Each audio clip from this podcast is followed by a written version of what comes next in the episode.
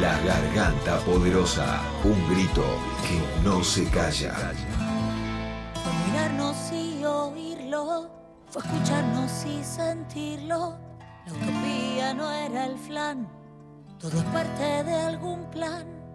Y de a poco descubrimos un latido en nuestras manos, amalgamados, mezclados. Todos latimos igual, va corriendo a su ritmo, callamos el mismo idioma, descontando el mismo cuento y siguiendo nuestro instinto, y siempre de cara al viento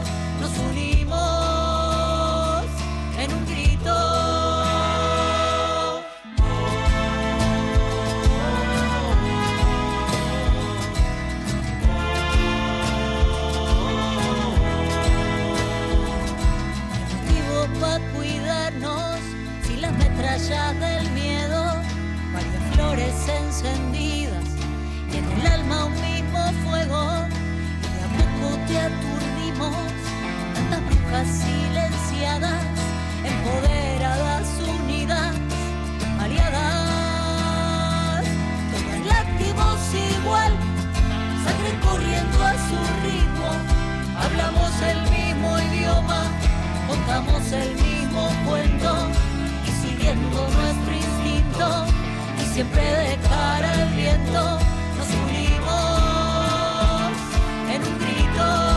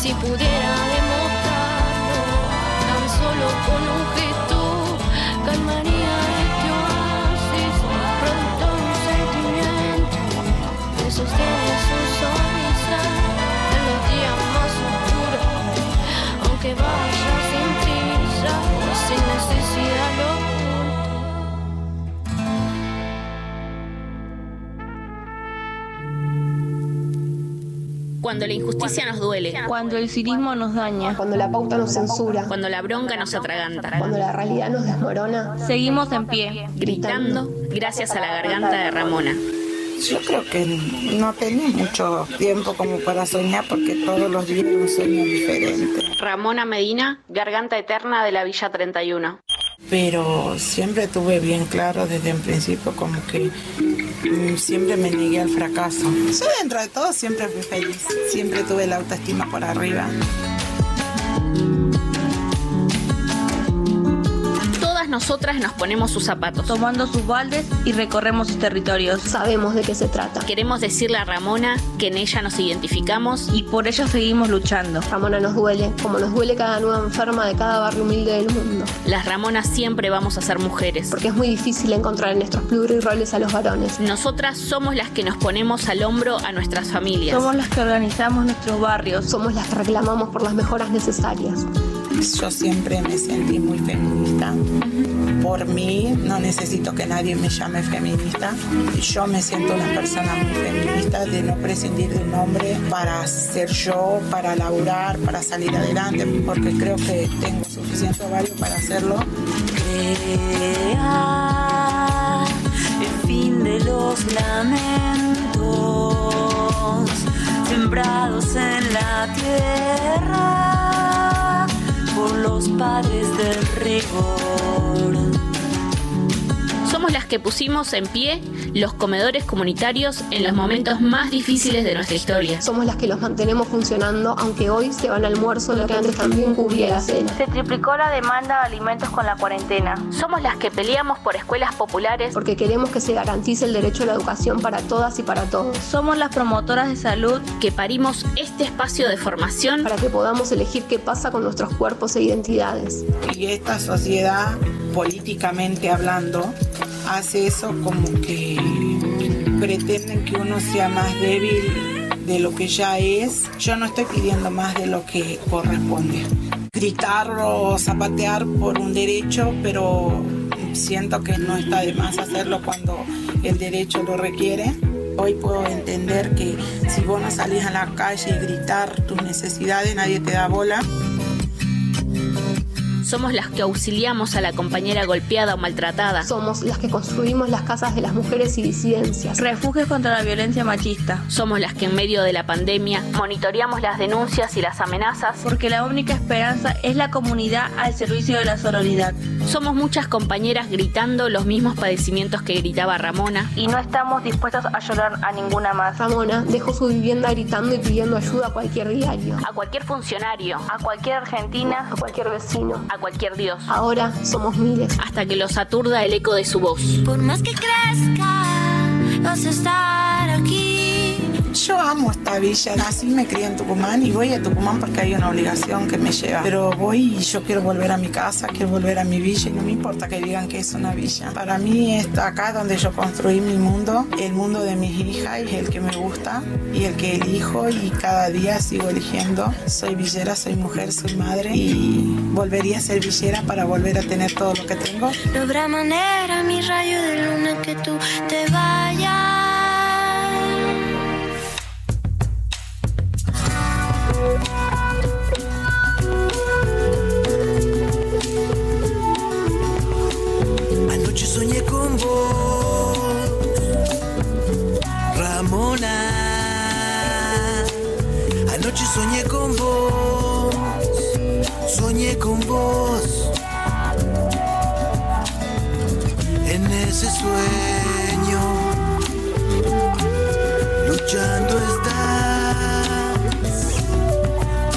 por agua y techo, derechos, pan e igualdad. Anoche soñé con vos, Ramona Anoche soñé con vos, soñé con vos. En ese sueño abrazaba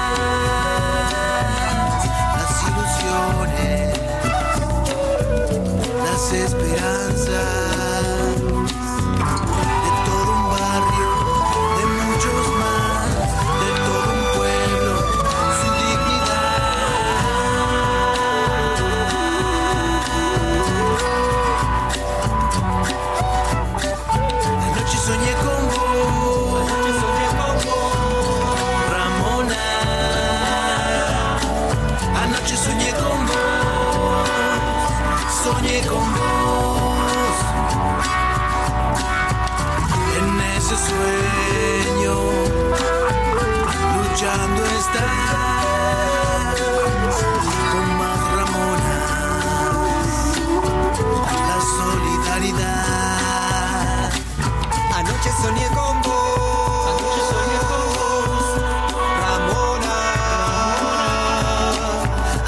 soñé con vos, soñé con vos,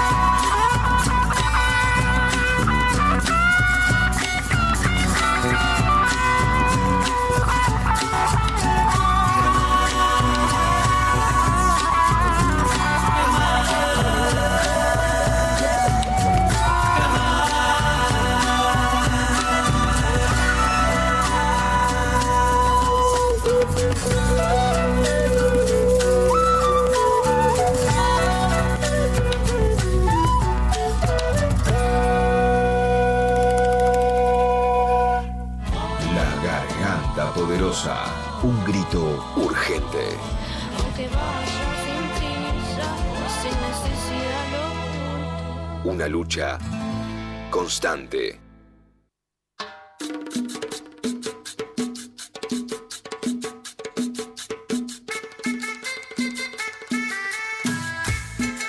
¿Vamos?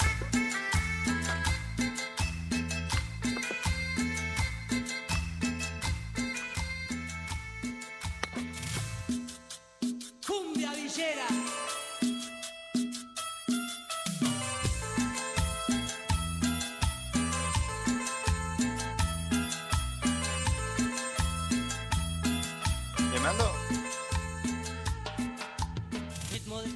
Hola, buenas tardes.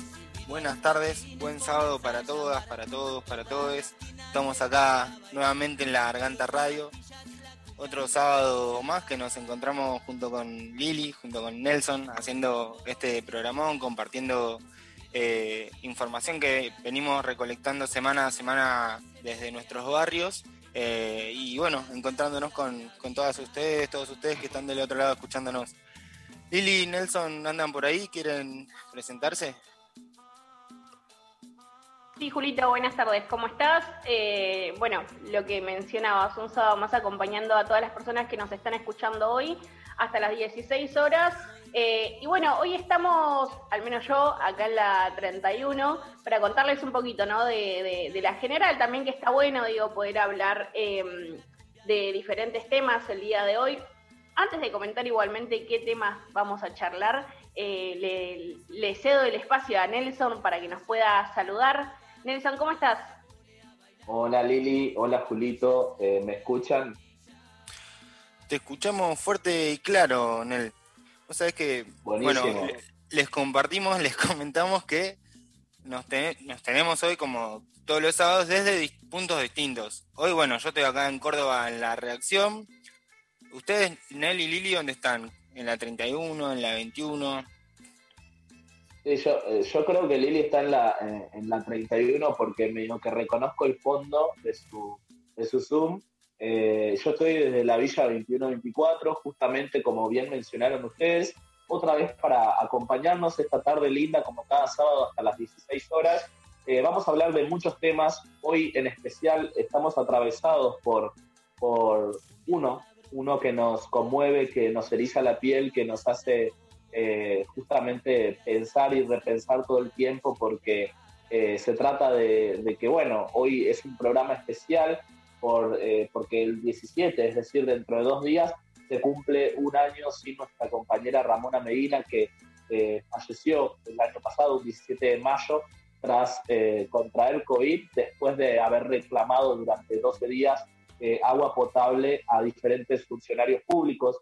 Y, ese grito, esa, esa potencia que tenía Ramona, rebotó por diferentes lugares, por diferentes medios, y sin embargo, aún así no, no se cuidó su integridad ni la de su familia, hasta que, bueno, lamentablemente eh, falleció al contraer coronavirus. Entonces, la verdad es un sentimiento eh, de tristeza mezclada con un montón de otras emociones, porque a la vez nuestra compañera de la Villa 31 nos dejó esa semilla que, que sigue floreciendo en todos los puntos del país, porque ella era una trabajadora, una cocinera comunitaria, una trabajadora esencial, eh, que también militaba en las postas de salud, pero que le ponía esa energía y esa, esa vida en todos los pasillos a un reclamo puntual que tenía que ver con la urbanización de la Villa 31. Entonces, hoy somos un poco todas y todos Ramona, y, la verdad es que estamos bastante emocionados. Vamos a entrevistar seguramente eh, a, alguien, a un invitado especial, que,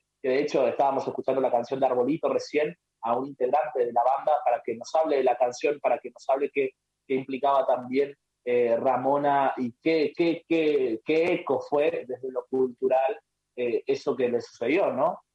Y después vamos a hablar de un montón de otras cosas, pero bueno, eh, la verdad, contento, pueden escribirnos al 11 39 88 88, o estoy, ¿está bien o, o me, me, estoy equivocando? Porque a veces viste que la, la. No, yo creo que eh, el número estaba bien. Mira, yo soy de Córdoba, estoy acostumbrado a mencionar todo lo que tiene que ver con características de Córdoba. pero, pero sí, no, lo dijiste bien. Lo repaso igual, porque lo decís siempre a las apuradas. Es 11 39 39 88 88. Háganos llegar sus mensajitos contándonos desde dónde nos escuchan y también pueden escribirnos por, por las redes sociales, en la Garganta Porosa en Instagram, en Facebook, en Twitter estamos utilizando el hashtag La Garganta Radio como todos los sábados, así que también nos, nos encuentran por ahí.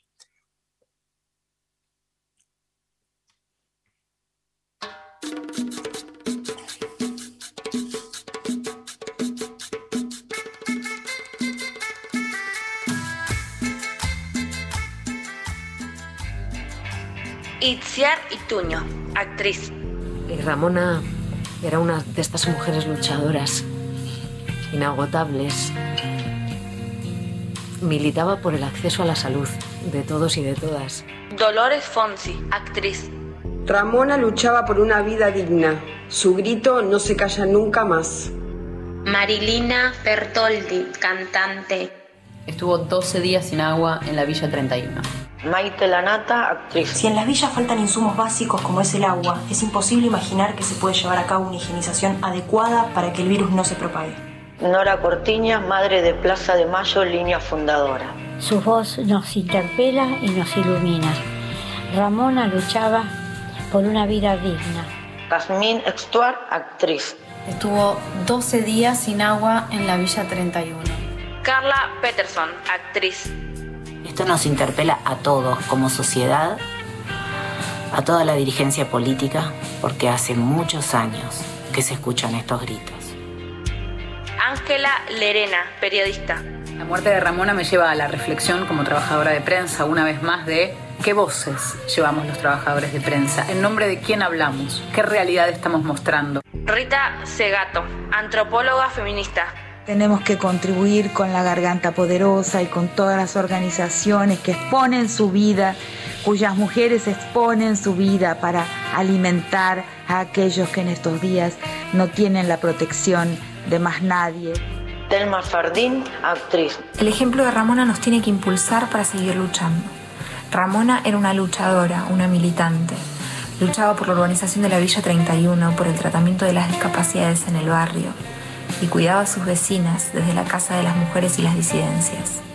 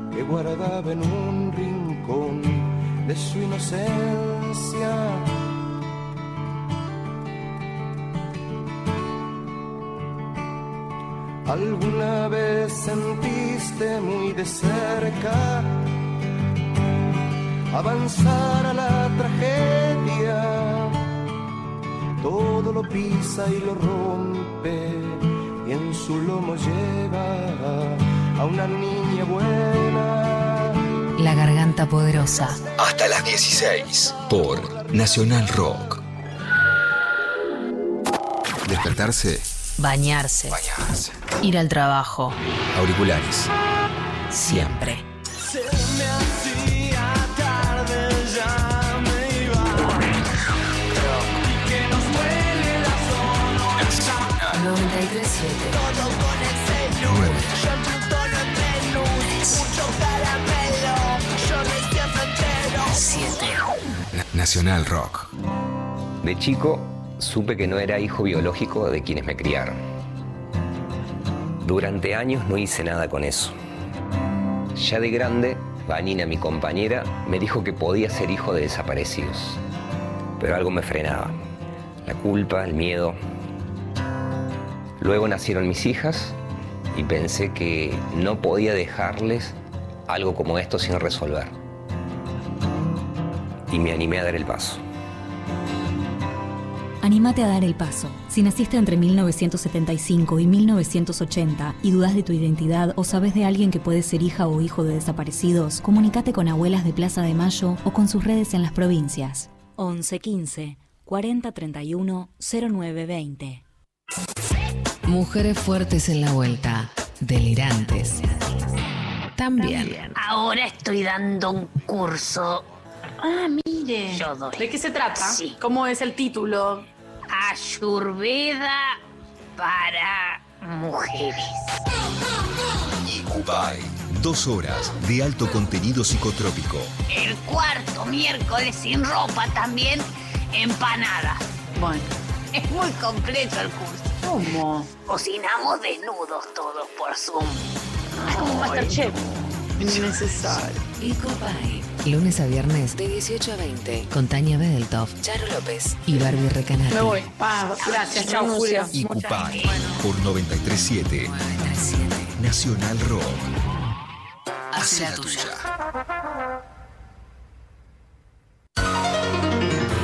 La, música te hace sentir. te hace sentir. Mientras seguís volando.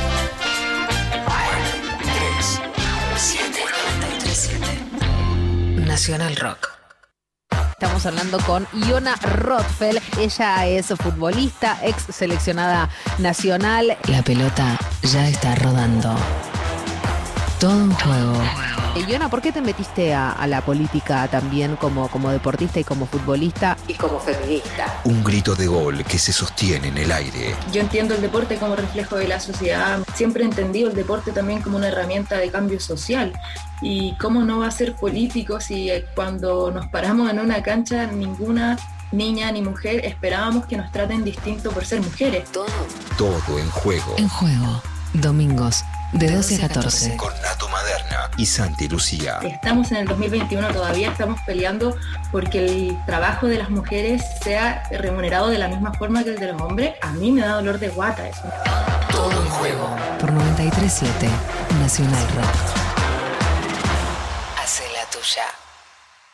937. Mandanos tu WhatsApp 11 39 39 88 88. Estás escuchando La Garganta Poderosa. Por Nacional Rock.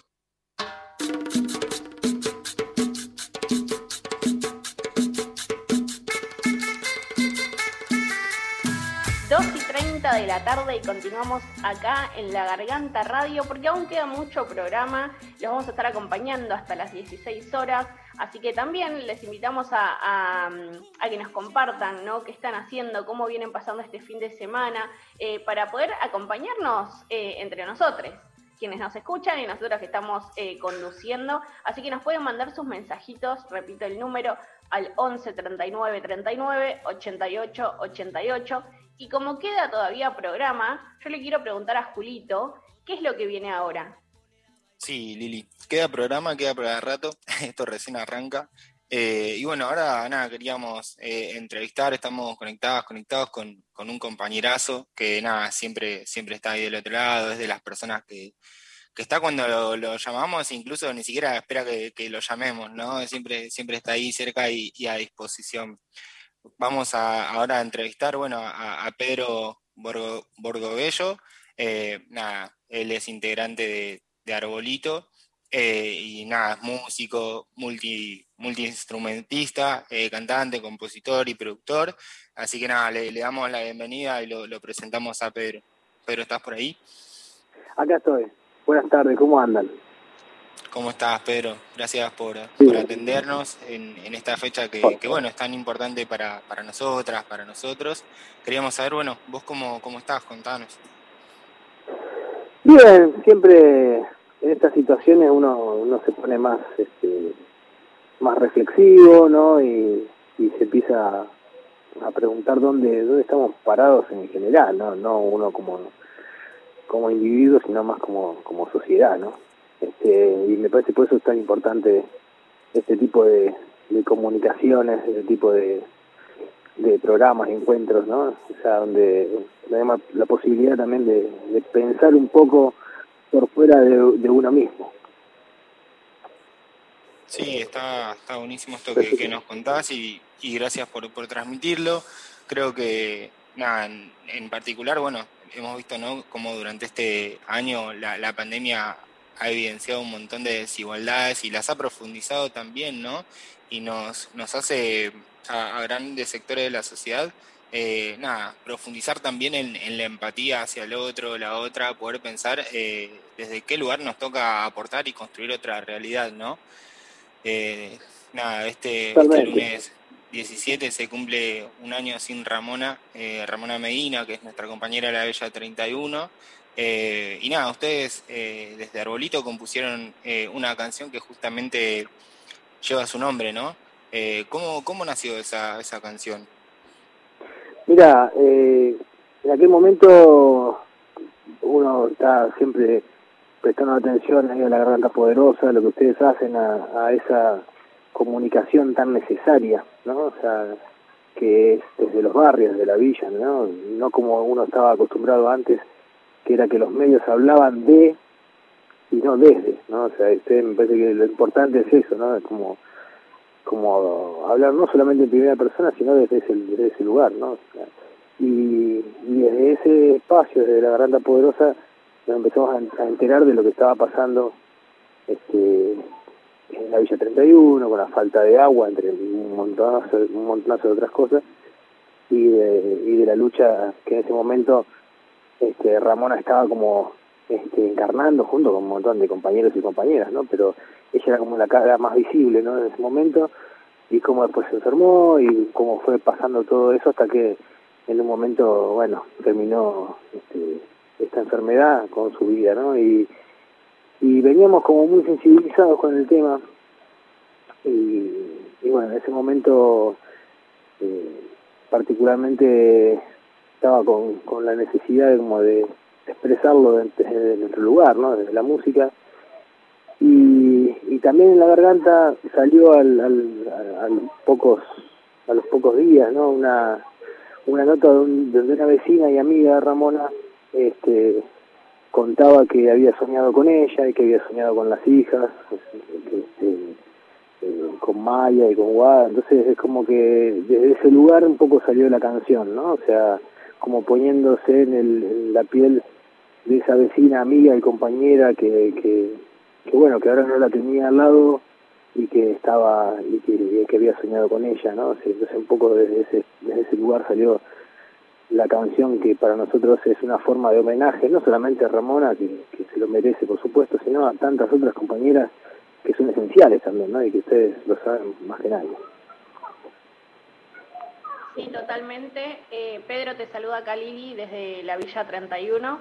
Eh, Hola, ¿cómo estás? Esto que, esto que decís, ¿no? También de, la importancia de que, mm, bueno, esto de que, de que bandas eh, puedan no solamente digo hacer música así en general, sino digo también con conciencia, ¿no? Tratando de transmitir algo más que solamente música, sino también este eh, sentimiento, ¿no?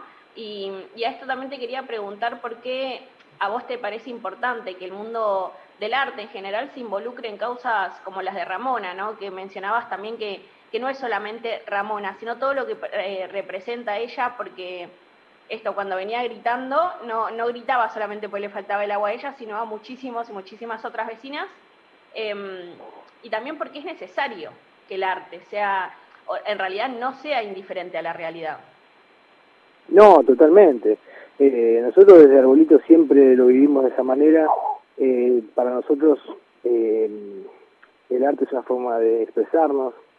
Eh, otros y otras tienen otras formas, ¿no? O sea, nosotros nos, nos, nos, nos tocó desde la música, elegimos la música para expresarnos y, y nunca dejamos de entender que somos somos actores sociales como todo el mundo, ¿no? O sea, por eso eh, es importante expresar las cosas que nos suceden como sociedad, o sea, no solamente como individuos, ¿no? O sea, porque está todo bien, uno puede, a todos nos pasan cosas individualmente y seguramente son cosas que, que les pasan a, al resto de, la humanidad, ¿no? O sea, todos nos enamoramos, todos nos sentimos lastimados, todos por, por otra persona, todo, a todos nos pasan ese tipo de, de cosas, pero no es lo único que pasa. Y, y somos seres sociales y somos este, una, este, la humanidad es, es, es, que construimos entre todos y todas, ¿no? Y, esas cosas son importantes transmitirlas también, ¿no? O sea, porque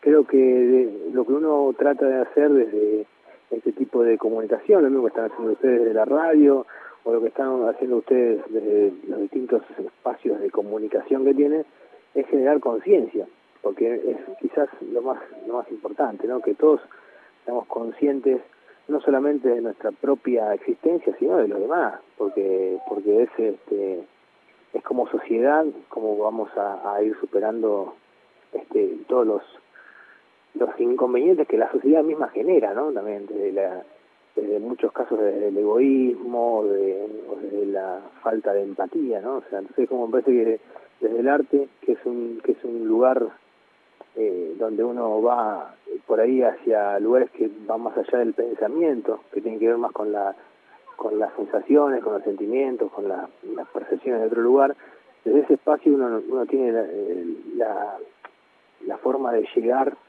a un lugar más profundo en, el resto de las personas. Entonces me parece que es, muy importante para los artistas eh, tocar este tipo de temas y tratar de generar esa empatía y esa conciencia. Sí, también quería bueno, esto, eh, comentarte que tenemos a nuestro compañero Nelson también acá eh, con nosotros y seguramente también, digo, va a tener alguna pregunta para, para hacerte, ya que nos parece también muy importante no poder escucharte eh, con todo lo que tenés para decir y para, y para comentarnos también. No sé, Nel, si, si querés preguntar algo, digo, yo me imagino que sí, igualmente. Buenas, ¿cómo va Nelson? Sí. Pedro, ¿qué tal? Un gusto, te hablo desde la Villa 2124. Eh, ustedes en general eh, se comprometen mucho como banda, digamos, eh, incluso tienen un tema que homenajea a Osvaldo Bayer también. Y muchas veces nosotros decimos desde la garganta que, eh, digamos, como medio cultural también que somos, eh, hacemos una batalla, ¿no? Estamos en una batalla de sentidos para romper ciertos estigmas o sentido común que se tiene sobre los barrios populares o los sectores más empobrecidos, ¿no? Eh, ¿Qué lectura sí. tenés vos sobre la música popular argentina, esa que nos dejó eh, Atahualpa Yupanqui, Mercedes Sosa? Eh, es decir, ¿qué lectura tenés sobre eso, de la música popular? Por un lado, si crece o, o si ve, o si notás que cada vez hay menos. No, no yo creo que, que ese legado que, que tenemos de, de artistas populares comprometidos sigue estando y y va, va creciendo. Por supuesto que siempre hay un sector que está más relacionado con la industria eh, del entretenimiento, por decirlo que está para mí no es lo mismo que la cultura, ¿no? eh, ese, ese espacio siempre está tomado por la gente que quiere vaciar de contenidos las cosas porque no les, no les conviene de alguna manera que uno este, toque temas que, que nos lleven a generar este, eso que decía antes, ¿no? Conciencia, conciencia del otro, ¿no? Y la cuestión más de, la empatía, porque la sociedad en la que vivimos es una sociedad muy injusta y que genera cada vez más injusticia, ¿no? Más desigualdades, más este eh, más eh, esa situación de genera la situación de que unos tienen todo y otros estamos todo el tiempo eh, de una manera mayor o menor laburando para esa gente para que tengan todo, ¿no? O sea, es así, es el sistema tiene una desigualdad, genera una desigualdad muy grande. Pero, pero en el arte y en la cultura popular, eh, no solamente en la música, yo creo que en toda la cultura popular, siempre está ese espacio de resistencia y de, gener- generación de conciencia, ¿no? O sea, y vos nombrabas a dos artistas que, o sea, nombraste a Atahualpa Yupanqui nombraste a, a Mercedes Sosa, dos artistas que desde siempre se pusieron en ese lugar, ¿no? En el lugar de, de, de hablar de las cosas que para muchos son incómodas, ¿no? O sea, porque como te decía antes, es mucho más fácil, eh, es mucho más fácil hablar de cuestiones que tienen que ver con sentimientos personales o cuestiones más paisajistas, ¿no? O sea, es más sencillo, porque en ese lugar eh, hay mucho menos conflicto. Entonces, es mucho más fácil vender un disco de alguien que te está diciendo que, que se enamoró o que, o que se sintió despechado o que mira qué lindo que es mi pago. O sea, que no son cosas menores tampoco, porque no digo que eso no sea importante ni que no sea sentido. Son cosas importantes también porque porque hablar de tu lugar o hablar de las cosas que te pasan emocionalmente también está bueno. Pero no por eso dejar de hablar de las otras cosas que son, sí, más incómodas, ¿no? O sea, venimos de, de épocas donde donde el contenido en los, en los en los medios y el contenido en los en, las expresiones artísticas este, estuvieron anulados prácticamente, ¿no? O sea, se buscó que, que nada tenga contenido, que todo sea superficial. Los tiempos que corren eh, ayudan mucho a eso, ¿no? La cuestión tan efímera de los de todo, ¿no? De las noticias, de lo de, o sea, todo es muy ya y dentro de un rato ya no ya es viejo. Eso ayuda mucho a, a vaciar de contenido las cosas. Pero yo creo que todo el tiempo surgen eh, nuevos artistas que están poniendo sobre la mesa este, los temas que hay que poner sobre la mesa. Y, y por supuesto están los que nos precedieron y están estamos lo que estamos hace mucho. Nosotros ya vamos a cumplir 25 años como banda el año que viene o sea que estamos ya eh, hace bastante tiempo. Pero siempre hay, hay nuevos artistas. Y lo vemos lo vemos todo el tiempo. Por ahí hay gente que hace cosas diferentes a la que hacemos nosotros eh, por ahí hoy, hoy más desde el, desde el freestyle o de otro, de otro tipo de, de música, pero que están todo el tiempo diciendo las cosas que hay que decir y, y poniendo sobre el tapete esos temas que, que para mucha gente o gran parte de la sociedad son temas incómodos. Le recordamos a la gente que estamos hablando con Pedro Bordobello, que es integrante de Arbolito, es músico, cantante, productor argentino. Eh, nada, buenísimo todo esto que, que nos contabas eh, acá recién, Pedro. Y vimos que, que hoy tienen una, un evento, ¿no? A las 18 horas. Eh, nada, ¿querés contarnos un poco cómo, cómo es eso? ¿Es bajo la consigna del no es no, que es para apoyar eh, la lucha de los pueblos que, que, nada, están peleando contra la megaminería? Van a estar con diferentes artistas, están ustedes como Arbolito, va a estar Bruno Arias, eh, va a estar Nadia Lercher, eh, eh, actrices argentinas también estarán. Contanos cómo, cómo es eso. Bueno, es un, es un festival virtual donde vamos, a, vamos a ver algunos de nosotros participando, porque bueno, lamentablemente es muy difícil en estas en estas condiciones en las que estamos viviendo estar todos juntos, ¿no? O sea, por cuestiones de protocolo, pero eh, va a ser, eh, como vos decías, con la consigna no es no, eh, la lucha contra la megaminería, que es algo que venimos sufriendo desde hace mucho tiempo. Eh, y vemos como, por ejemplo, en Chubut, eh, el pueblo se manifiesta de una manera y el poder político actúa desde otra.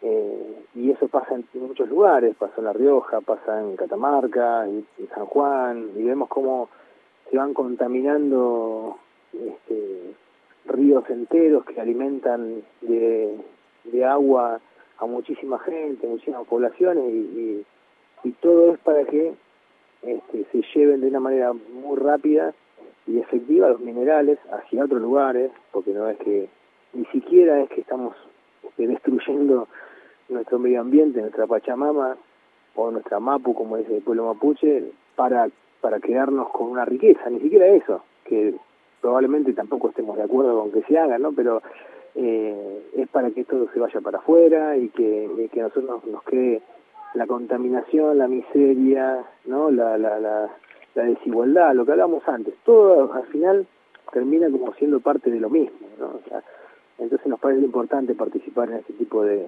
de eventos donde lo que la búsqueda es eh, generar conciencia y, y tratar de que de que no sigamos destruyendo eh, algo tan básico, ¿no? Me parece muy difícil de entender desde, desde acá, desde, desde la gran ciudad, ¿no?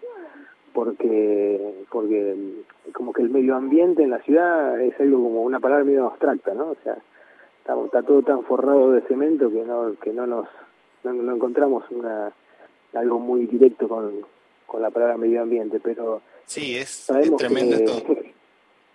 No, es tremendo esto, Claro. ¿no? Como, como el cemento no, y el asfalto nos va tapando el monte, el bosque nativo. No sé, en Córdoba Claro. estamos peleando con- contra la autovía de, de Punilla. De que bueno, eh, ayer eh, terminó una audiencia donde el 90% de, de las personas que le integraron eh, rechazaron rotundamente el proyecto. Entonces, nada, Claro. como eso se va dando en, en las distintas provincias, en toda la región latinoamericana en general. Eh, ahí, bueno, eh, nada, las redes de, de ustedes ahí de Arbolito van a estar eh, nada, transmitiendo eh, esta tarde el festival, así que invitamos a quienes se quieran sumar eh, a que puedan participar. No sé si querías agregar algo, Pedro. Estaba No, que no, es ahí por un, es por un canal de YouTube que se hace y que participen y que es importante estar, ¿viste? O sea, nosotros acá tenemos, vivimos en una ciudad que está eh, totalmente de espaldas al río de la Plata y, y el riachuelo que está destrozado a nivel este, ambiental. Y son, si uno, si uno se pone a ver, son es, es el paisaje de una ciudad que es un paisaje hermoso y que es una es un, es un entorno natural alucinante y que no lo ni siquiera ni, ni lo podemos ni nos podemos acercar a, a, a la naturaleza. Una ciudad donde si vos te cruzás enfrente tenés una ciudad como Montevideo que está este, de frente al río o sea y con una con una rambla y una, con un contacto con el río alucinante parece que fuera otro mundo viste y acá estamos totalmente de espalda y lo poco que hay de río ahora estos estos tipos de gobierno de la ciudad lo quieren privatizar para hacer este, negocios inmobiliarios, ¿no? O sea, por eso es importante tomar conciencia, ¿no? De todo lo que está pasando. Sí, totalmente. Muy importante tomar conciencia y visibilizar, ¿no? Esto que, que ustedes también hacen. Pedro, antes de, mm, bueno, en realidad la última pregunta que quiero hacerte, tampoco como para robarte mucho tiempo, eh, mm, esto, ¿no? Si querías eh, dejarle algún mensaje quizás a todas esas Ramonas de, de las villas, de las barriadas empobrecidas, eh, que nos están escuchando y que quizás, digo, a, a lo largo de la semana también les va a llegar el mensaje como esto, te dejamos el micrófono por si también querés eh, dejarles algún mensaje. Sí, el primer, lo primero que quiero decir es gracias. Gracias, de, profundamente de corazón, gracias porque porque son ellas eh, las que las que están sosteniendo desde hace muchísimo tiempo, antes de la pandemia y en la pandemia mucho más, porque es mucho más expuesta la situación, están manteniendo eh, viva literalmente a la, gente de los barrios, de las villas, o sea, son realmente esenciales, como dicen ustedes de la garganta, ¿no? O sea, son trabajadoras esenciales y deberían ser tratadas como tal, deberían tener un sueldo como corresponde y una protección, deberían estar este, vacunadas, ¿no? Eh, así que lo primero que les quiero decir es gracias, fuerza para seguir adelante en esta pelea cotidiana que tienen, porque son, como dijo una vez Nacho, son la, el frente de batalla alimentario, es así, están al frente de todo y son tan necesarias, así que muchas gracias. Y, y gracias a la garganta en todas sus, sus formas de comunicación porque nos, nos mantienen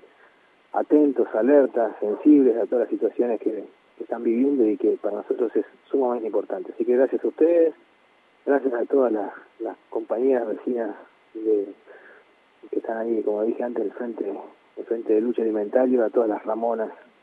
Y bueno, y un, y un abrazo hacia donde esté a Ramona, que seguramente está escuchando todo esto y está haciendo fuerza para, para, que, para que las cosas cambien de una vez por todas. Te agradecemos, Pedro, por la comunicación. Te mandamos un abrazo grande.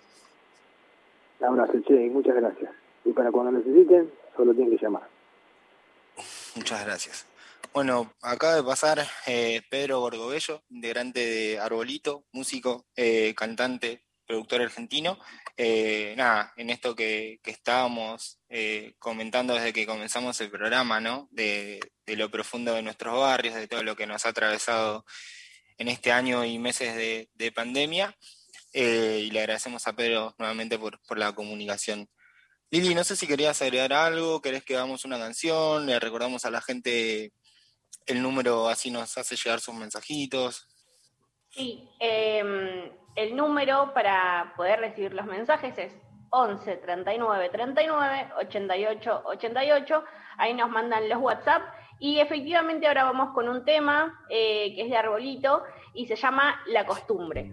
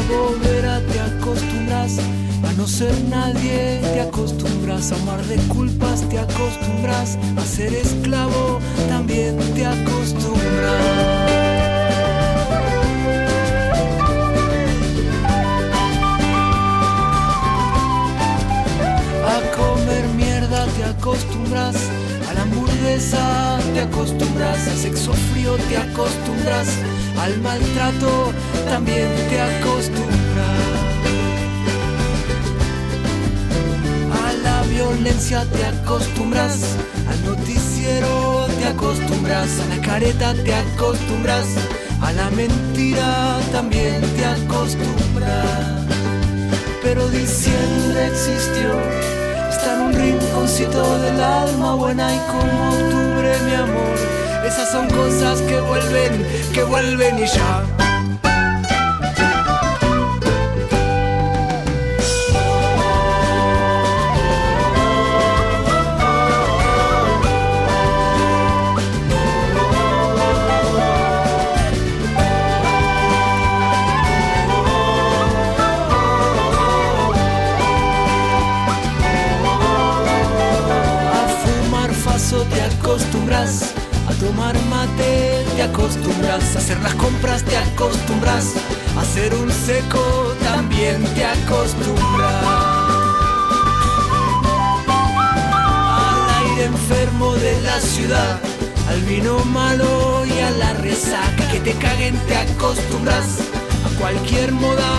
También te acostumbras.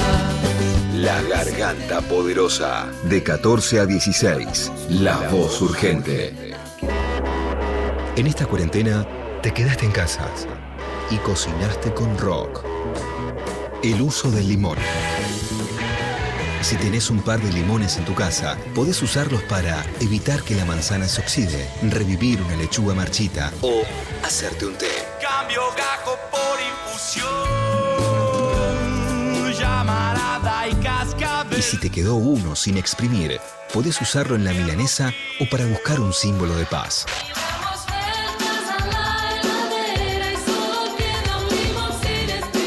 Desoxidate. ¿Quedó limón para el tequila?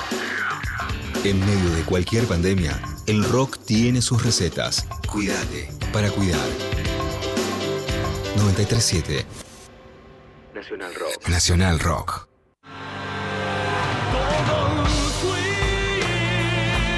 Todos fuimos. Todos somos.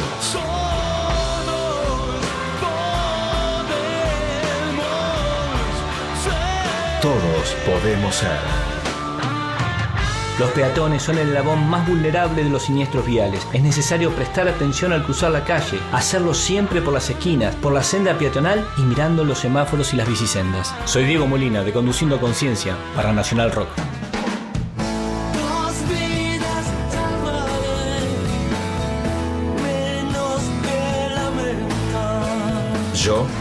Me comprometo con la vida. Aleaciones ferrosas. Espejo de metal. Huestes sedientas de poder. Un estreno del 2021, eso se llaman Los Males del Mundo. Me acuerdo de una gran canción de Spinetta Jade contra todos los males del mundo, un gran riff. Domingos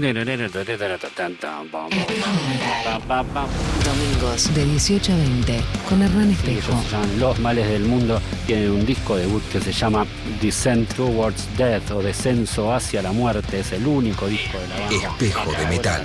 Por 937 Nacional Rock. Hace la tuya. Más de un año con esto y todavía no sabes usar el barbijo.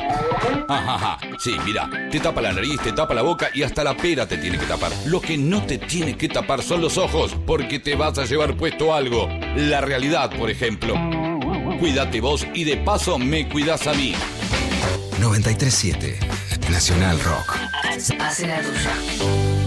Hace la tuya, pero no hagas cualquiera.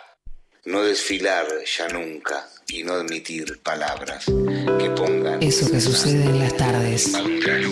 Contraluz. Visto. Entre sombras y soles. Invitamos a que abras todas las ventanas, lo que haga falta para ventilar los ambientes y los espíritus. No importa que haga frío, es necesario estar ventilando ese cuerpo y alma constantemente. Contraluz. De Paquita Salas, la serie Sábados de 18 a 20 con Leandro Areco. Por 937 Nacional Rock. Hace la tuya. Estamos en Twitter. Arroba Nacional Rock 937. La garganta poderosa. Un grito que no se calla.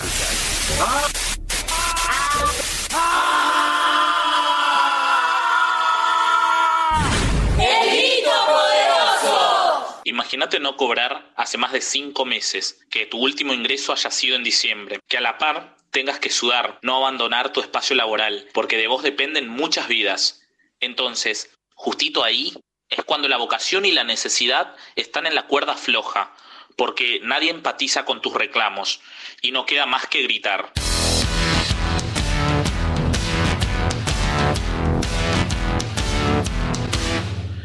Localidad de Cuartel Quinto, Moreno, hay 120 trabajadoras y trabajadores de la salud que vienen reclamando de manera independiente sus salarios y mejores condiciones laborales.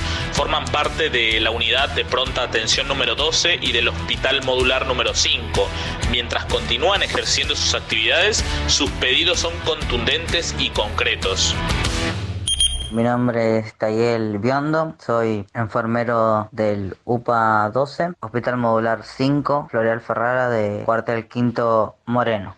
Estamos reclamando que se nos abone sueldos de la beca de contingencia a el Estado de la provincia de Buenos Aires. Eh, estamos, la verdad, que en una situación económica crítica. Básicamente estamos frente a una pandemia desde el año pasado. Algunos compañeros desde junio del año pasado empezaron esta batalla. Enfermeras, limpiadores, kinesiólogas, médicos, personal de mantenimiento y administrativos, radiólogas, farmacéuticos, camilleros, un montón de familias, un montón que no llegan a fin de mes, no logran ni siquiera cargar la sube hace casi medio año, exponen sus vidas gratuitamente. La verdad que este conflicto me tiene bastante mal, desde lo económico hasta lo físico, ¿no? Y psicológico. Estar pensando si vamos a poder cobrar o no, si estuve trabajando gratis, es algo que amo, pero del amor no se vive, es mi vocación, pero la vocación no es gratis. Las promesas fueron cambiando de fecha. Con falsas respuestas se postergaba el pago Pero no es lo único que aqueja a estas trabajadoras y trabajadores. La unidad de pronta atención necesita insumos con urgencia para seguir funcionando. No puede ser que lo tengan que comprar con sus propios bolsillos. La situación de la UPA es de vieja data, la falta de insumos ya es algo que viene pasando hace tiempo. Necesitamos que se nos provea de equipo de protección personal, camisolín, botas, cofia, barbijos, eh, guantes, alcohol, algodón, jeringas, medicamentos, antibióticos. También al personal de higiene que se encarga de la limpieza, darles detergente, lavandina, cloro, alcohol para rociarnos en los equipos cuando salimos de, de la sala, algo que viene faltando hace tiempo. También es parte de nuestro reclamo, bastantes malabares estuvimos haciendo con lo poco que teníamos. La unidad de pronta atención asiste a muchos pacientes con asistencia respiratoria mecánica y también hisopa, mientras que el hospital modular se desborda y está en constante movimiento al recibir todo tipo de pacientes del Hospital Posadas, Luján, Merlo, Moreno, Escobar y el Hospital Austral. Hay trabajadores que fueron infectados, lo que hace que esto ya no dé abasto. Mi nombre es Sara Salvatierra, soy de Cuartel Quinto Moreno, referente del comedor Los Abuelos. El estado de la UPA está un poco abandonado. Nos afecta en nuestra vida cotidiana al no tener insumos, tener que viajar a otro lado, un poco más lejos. Y si nos vamos muy tarde a, a la salita, como me pasó en un caso, volver sin atención y con el riesgo de, de que mi hijo empeore en casa o, y no tener para dónde llevarlo. Este personal esencial grita, patalea para que entiendan su realidad. Hay profesionales contagiados y que ya no pueden más. Ya marcharon, ya armaron ollas populares, ya hablaron en diferentes medios de comunicación y hasta denunciaron en diferentes lados. Lo único que falta es que los escuchen y que acompañe el Estado. Pasará, pasará si lo dejas pasar. No digas, no digas que te vas a olvidar. Pueden salir adelante con discursos de un salvador. No pasará, no pasará, no pasará otra vez.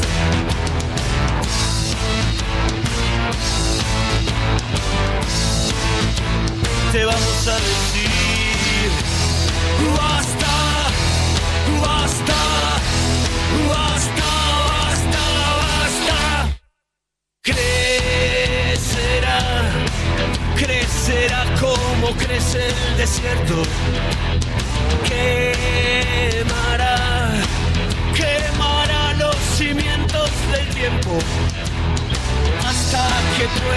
mostrarnos las promesas de un tiempo mejor.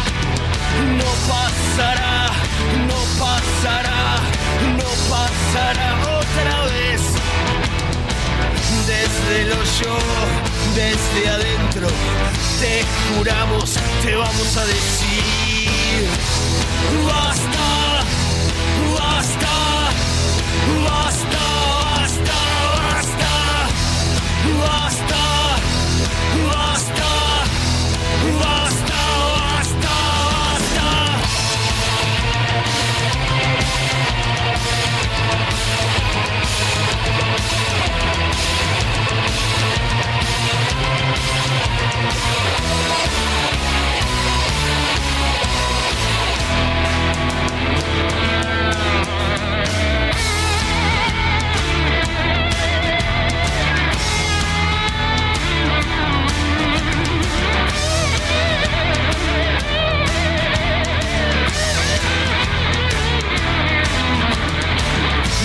compramos, no aceptamos y juramos, te vamos a decir basta, basta, basta, basta, basta, basta, basta, basta, basta, basta.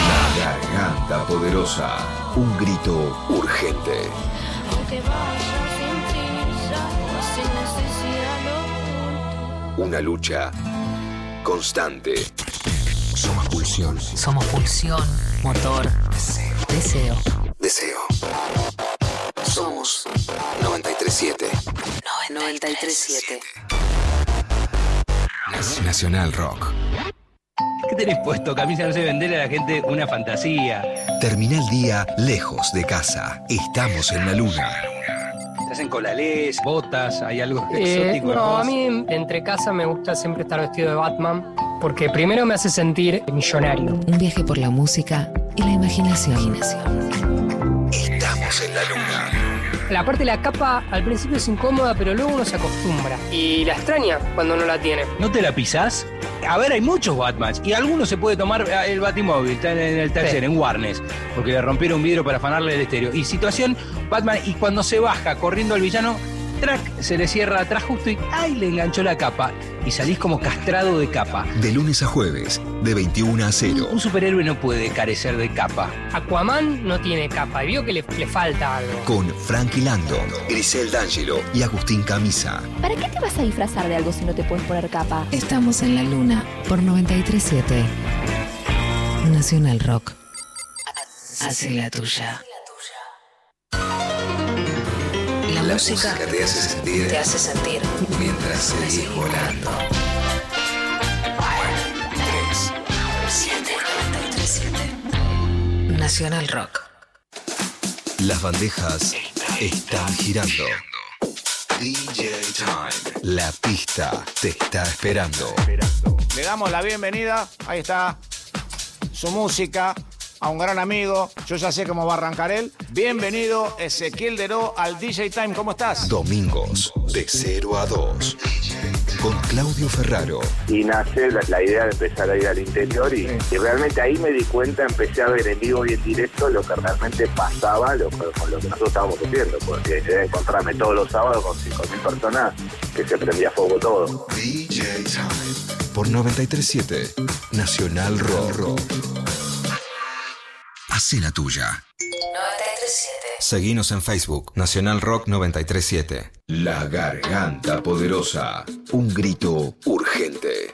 Una lucha constante.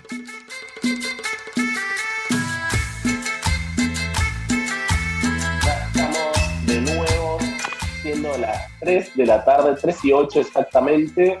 Y ya estamos por la mitad del programa. Julito, ¿qué, qué, qué contás de Córdoba? ¿Qué está, ¿Qué está pasando por allá? ¿Puedes resumirnos un poco esta semana? Hola, Nel. De nuevo te saludo. Mira, no sé por qué te volví a saludar. Sí, están pasando muchas cosas. Todas las semanas pasan muchas eh, cosas. Y en particular en esta, en, Córdoba Capital, bueno, hubo una eh, movilización hace dos días, el jueves eh, 13, en reclamo y en defensa de la educación pública, particularmente, que fue la cuarta marcha nacional contra la criminalización de la protesta, que viene después de lo que fueron las tomas de las facultades en 2018, donde, bueno, en distintos puntos de universidades del país se ocuparon las facultades en reclamo de diferentes derechos de los estudiantes, de los docentes, de, toda la- la vida del mundo universitario, ¿no? Eh, y bueno, justo ahora estamos comunicados, conectados con, con Belén. Ella es estudiante, bueno, ahora ya es egresada, nos comentaba recién. Eh, es Belén Straub, está judicializada desde el 2018 también en Córdoba, por la toma en Córdoba. Belén, ¿cómo estás? ¿Nos estás escuchando? Hola, ¿cómo están? Lili, Nelson, Julio y bueno, todos esos oyentes que están del otro lado. Bueno, Belén, ¿querés contarnos eh, un poco cómo, cómo estaban vos y tus compañeros, ¿no? Que ya esto lleva un poco más de, o, o está llegando a los tres años, ¿no? Eh, y contanos cómo, cómo estás vos, cómo están tus compañeros. Sí, la verdad que bueno, eso, como decís vos, llevamos un proceso ya de tres años de lucha activa que en realidad, bueno, como todo el mundo sabe, las universidades históricamente han estado en conflicto y siempre se, se pone en puja básicamente dos modelos de universidad, ¿no? Que es lo que siempre hablamos. Hay un modelo que trata de excluir y darle la espalda al pueblo y otro que siempre es el que por ahí se impulsa desde la juventud, de los estudiantes, para que realmente se nos considere la educación pública un derecho real y pueda ser eh, un acceso para toda la gente. Hoy en día, encima en la crisis, eh, por las reivindicaciones que nosotros nos estábamos levantando en, levantando en el 2018, están eh, siguen aún más vigentes y son totalmente necesarias.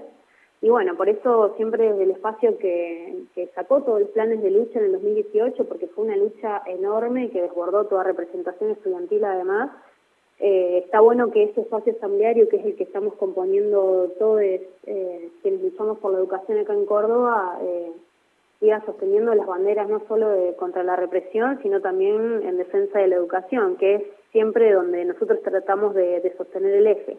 Es como que estamos con muchísima bronca justamente por eso, ¿no? Porque nos han corrido el eje de la lucha en el que hoy en día tenemos que volver a poner un eje sobre la criminalización de la protesta o, de hablar que la protesta es un derecho cuando en realidad tenemos que estar exigiendo becas, recursos, razones para el comedor universitario, por ejemplo, pero bueno, esto demuestra también que la lucha sigue que, que siguen vigentes.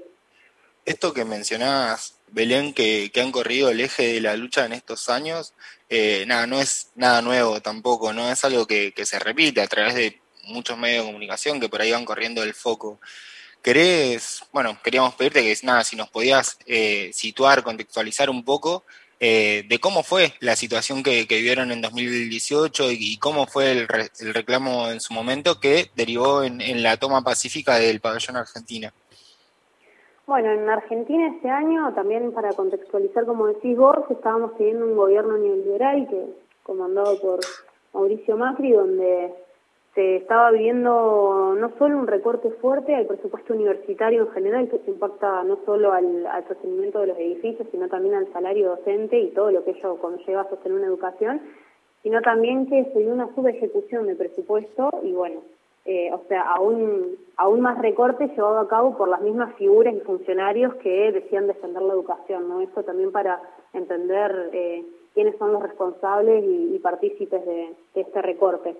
En eso el movimiento estudiantil se empieza a organizar no solamente como apoyo a, las paritarias docentes, sino también porque comenzaron a salir eh, los propios eh, pliegos de reivindicaciones que son deudas del estudiantado que hace rato venían sin ser saldadas. Eh, era, nosotros peleamos por becas, por un presupuesto que dé una respuesta real a, a protocolos contra la violencia de género, a, bueno, también estamos acá hablando sobre el convenio que tiene la UNC con la Policía Provincial para, para ingresar a, a, las facultades, ¿no? Eran reclamos que venían desde larga data no saldados y que, bueno, en el 2018 todo este contexto de crisis eh, se agudizaron y, bueno, llevaron a que ocupemos seis facultades y ante la falta de respuesta y acercamiento real de, las, eh, de estos funcionarios en las universidades, eh, llegamos a tomar el pabellón Argentina. Y ahí es cuando realmente incomodamos, ¿no? Cuando se toma esta parte del rectorado, ahí es cuando realmente se dio, eh, el conflicto cambió, digamos, eh, pudimos ejercer una fuerza, pero lo único que, terminamos teniendo eso fue la criminalización de 27 compañeros. Y ahí, en, ese momento, eh, fue cuando les comienzan a, iniciar causas judiciales a ustedes, ¿no? Me, me, contabas que fue a través de, bueno, eh, inventar una denuncia, el, el vicerrector. Eh, contanos un poco cómo fue eso. Exactamente, cuando se inicia la toma del pabellón Argentina, ahí es cuando empezamos a ver, bueno, cómo, cómo funcionaron todos sus mecanismos de represión y e identificación. El primer día que se toma el pabellón se abre una causa con un testimonio de Yancy Ferreira, quien es actualmente también el vicerrector de la universidad, eh, con una denuncia de, testimonios de las cuales él no había presenciado y, eh, bueno, fundamentado también en recortes del diario La Voz del Interior de Córdoba, ¿no? Eh, en este momento todavía no había personas identificadas y lo que hicieron desde ahí fue empezar a forzar para que esto obviamente decante. Mandaban a gente a la madrugada a romper vidrio, nos estacionaron un falcón verde en las puertas del pabellón Argentina, hicieron una amenaza de bomba llevando brigadas antiexplosivos a gendarmería, eh, realmente fue todo un operativo no solamente político, sino, bueno, obviamente mediático, ¿no? Pero fue un, operativo totalmente represivo, con las zapatotas sindicales llegándose a, las puertas del pabellón. Y eso demostró realmente que no tuvieron ninguna vocación al diálogo porque a los 30 días de la toma eh, proponen una mesa de negociación, que fue una falsa mesa de negociación en realidad, para terminar entregando a los y las estudiantes que, firmamos ese acta de compromiso para participar, entregaron nuestros nombres a la justicia, ¿no? todo esto enmarcado en un proceso asambleario, ¿no? O sea, había una asamblea que iba, eh, una asamblea interfacultades que aglutinaba todas las facultades y donde ahí eh, los voceres eran votados en asamblea para participar. Claro, y ahí una vez que, se confirma ¿no? la, imputación a, cada una, a cada uno de ustedes, eh, nada, fue por, usurpación, por, despojo, me, comentabas, está la causa y todo. ¿Y cómo, cómo siguió eso? Eh, y también, ¿no? Desde, su lugar, eh, bueno, un poco nos, nos, contabas cómo veían, cómo, cuál es su lectura contra la, lo que está pasando, digamos, ¿no? pero cómo interpretan que también esto haya avanzado eh, en medio de, la pandemia y cómo está avanzando hoy la causa. Bueno, encima también vale aclarar que la causa, quien la inicia, eh, bueno, es el juzgado número 3, el juzgado federal número 3, donde están, bueno, estaba que en ese momento y un reconocido juez de los derechos humanos que es el Hugo Vaca Narvaja, que eso también es algo que muestra también cómo la, digamos, la, locura de esta causa, ¿no? Fue muy reconocido en derechos humanos, con una historia familiar militante, digo, nieto de fundador de Montoneros, eh, realmente dándole la espalda totalmente al estudiantado y al pueblo mismo. Eh, hoy la causa ya está elevada a juicio, eh, no está la fecha aún, faltan como procedimientos legales de, bueno, de sorteo de la fiscalía, y ahí vamos a tener ya fecha de juicio que por lo que estamos estimando tal vez sea de acá a un año, un año y medio, no se sabe aún, pero bueno, que justamente estamos activas y, movilizando todo esto para que en el día que, nos, que lleguemos al juicio tenemos que encontrarnos en una situación política eh, lo más fuerte posible porque no podemos permitir que por defender la educación pública terminemos estudiantes eh, siendo llevados a juicio, ¿no? Belén, ¿qué tal? Buenas tardes. Te habla Nelson desde la Villa 2124.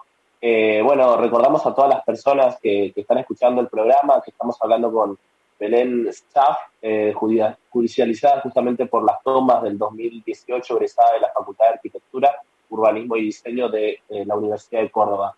Eh, yo quería preguntarte, a partir de lo terrible que nos comentabas sobre, por ejemplo, el Falcon Verde que mencionaste, eh, ¿Qué lectura haces vos, no? También desde tu lugar de egresada y, lo que compartís con tus, compañeros, tus compañeras, eh, respecto al rol de las autoridades de la Universidad Nacional de Córdoba ante esta vulneración de, los derechos de, ustedes como estudiantes.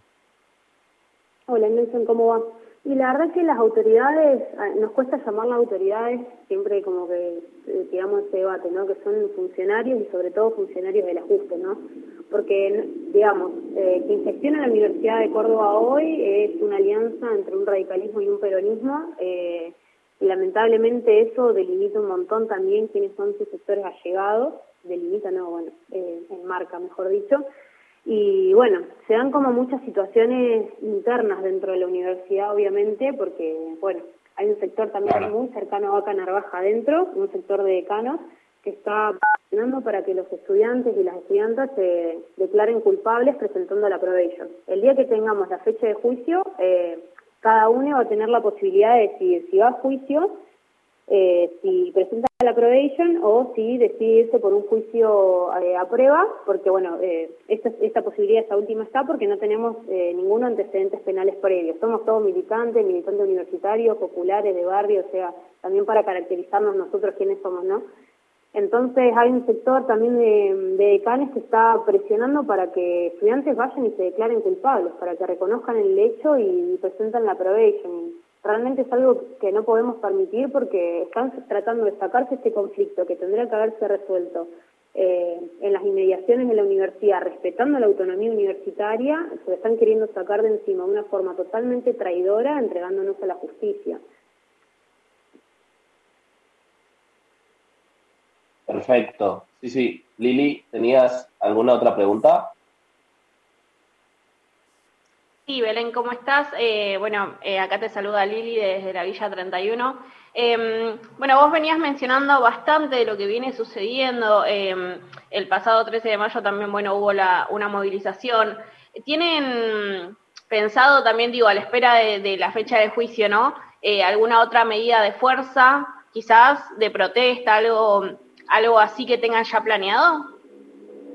Y estamos organizándonos porque eh, en estos días va a caer nuestra defensa. Nosotros eh, tenemos un grupo de defensa que la componen, bueno, distintos abogados, entre ellos la gremial de abogados y abogadas, que para nosotros es bastante importante, digo, son abogados que han estado en la causa de, eh, de Jones Wallace, por ejemplo, hoy en día están acompañando eh, un reclamo por el EPP en Paraguay, tiene, tiene una trascendencia bastante importante en lo que son causas que, bueno, que justamente enfrentan al Estado fuertemente, entonces esta semana en Córdoba vamos a estar haciendo algunas actividades con ellos y bueno, y no, no descartamos tampoco la posibilidad de otra movilización. Creo que la movilización del jueves pasado fue bastante importante porque también se replicó en siete lugares distintos de Argentina.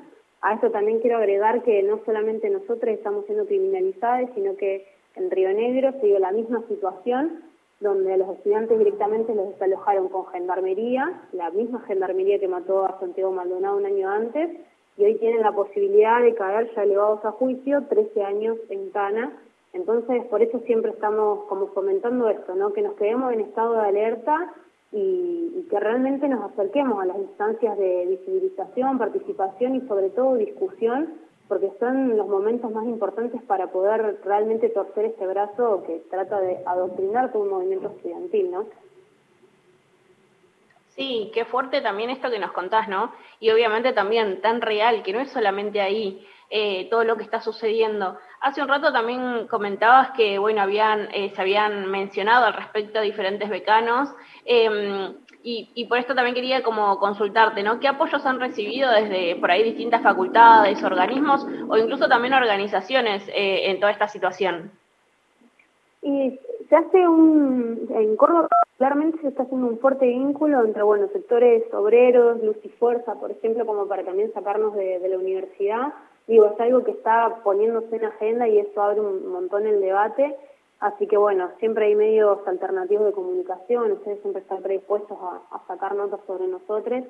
Eh, también, bueno, hay un sector fuerte dentro de la universidad, sobre todo también docentes y estudiantes que está apoyando todo este proceso que básicamente eh, lo que sucedió es que en el 2018, después de la criminalización, se silenció todo, ¿no? Entonces eso también no, hoy en día es como que estamos intentando volver a ponerlo en agenda. Eh, también siempre decimos que acá lo que nos va a sacar es apoyarnos en los sectores populares porque son justamente por, ellos por los que más peleamos para que todo el mundo acceda a la educación, así que también tenemos apoyo al movimiento piquetero, eh, pero bueno, es justamente este momento de tejer alianzas con los sectores que realmente consideran que la protesta es un derecho, que es el único derecho que nos permite conquistar otros derechos como para dimensionar la importancia que tiene y que defender la educación pública no es un delito. Belén, eh, primero, bueno, agradecerte por, por tus por tu testimonio, digo que es muy, muy importante también porque son ustedes ¿no? los que están atravesando todo esto. Eh, nosotros desde acá queríamos, bueno, dejarte también, ¿no? El, espacio por si querías dejar algún mensaje final que quieras. Eh, el micrófono es tuyo y eso me parece también importante. Bueno, muchísimas gracias, eh, primero que todo por el espacio y bueno, eh, decir esto, ¿no? Que, que no nos corran el eje, que sigamos peleando por una educación que sea realmente gratuita, que sea para el pueblo, que no le dé la espalda a la sociedad sobre todo en estos momentos de crisis, que es donde más tiene que salir la universidad pública a responder a las necesidades que tenemos como pueblo y bueno, que la lucha sigue y que esto en las calles se define. Así que un abrazo a todos ustedes y también quería mandarle un saludo a amigos y amigas que están en La Pampa, en Córdoba y en Los Hornos, en La Plata, escuchando, así que bien federal. Vamos a hacerlo. Muchísimas gracias, Belén. Eh, te mandamos un abrazo de parte de todas las asambleas eh, y que continúe toda esa fuerza y toda esa lucha y organización que vienen teniendo. Gracias, Lili. Nos vemos.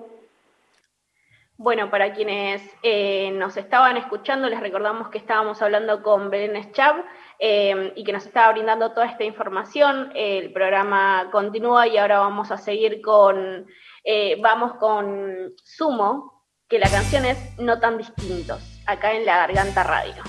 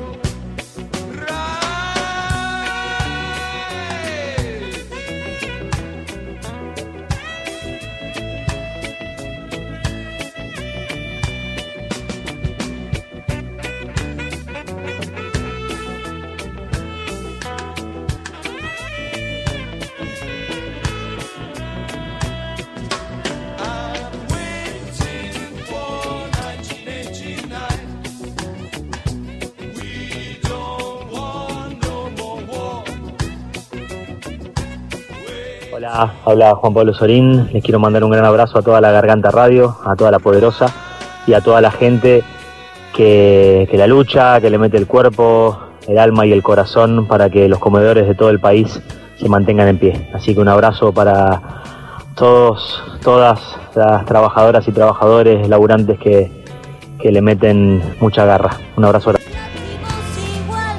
La Garganta Poderosa, hasta las 16. En Nacional Rock.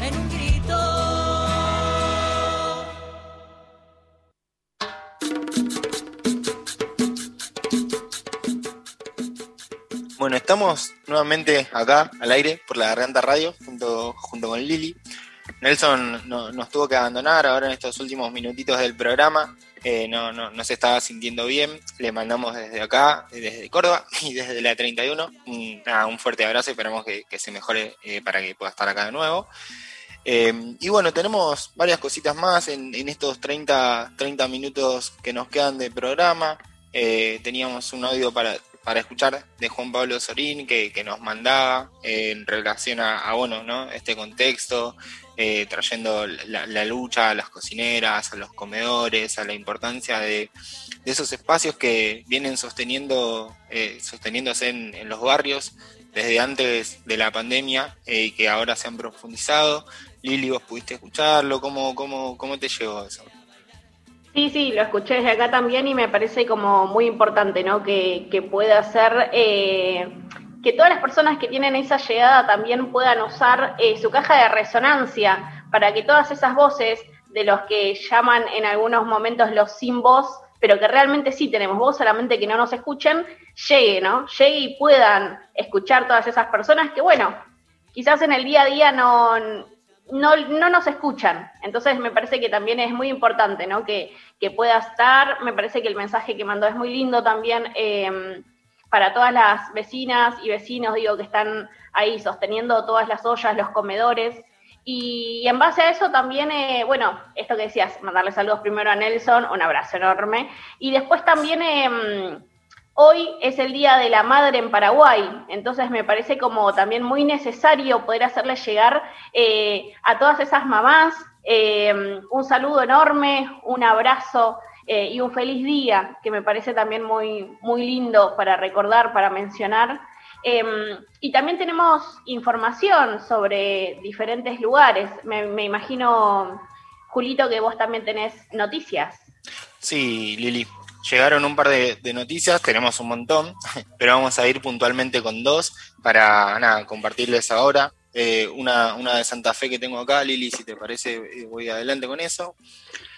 Que dice las y los vecinos de Barrio Chalet en Santa Fe Capital están proyectando abrir una planta de reciclado en donde quieren seguir fomentando el cuidado del ambiente y también generando trabajo genuino. El intendente Emilio Jatón eh, asumió el compromiso de apoyar a la Asamblea después de haber estado la semana pasada en el barrio viendo el laburo que vienen haciendo desde la cuadrilla de promoción ambiental, realizando tareas de concientización sobre el dengue y manteniendo el barrio limpio y también generando trabajo cooperativo. Nada, me parece tremendo lo, que están haciendo las compañeras, los compañeros ahí en, en Chalet, que es importante, ¿no? Generar trabajo en estos tiempos complejos y que bueno, eh, el intendente como, como funcionario eh, también pueda bancar eh, esta iniciativa desde, nada, desde el lugar que, corresponda. Así que me parece buenísimo y un abrazo grande ahí a los compañeros de, Santa Fe. ¿Querés ir con la siguiente, Lili?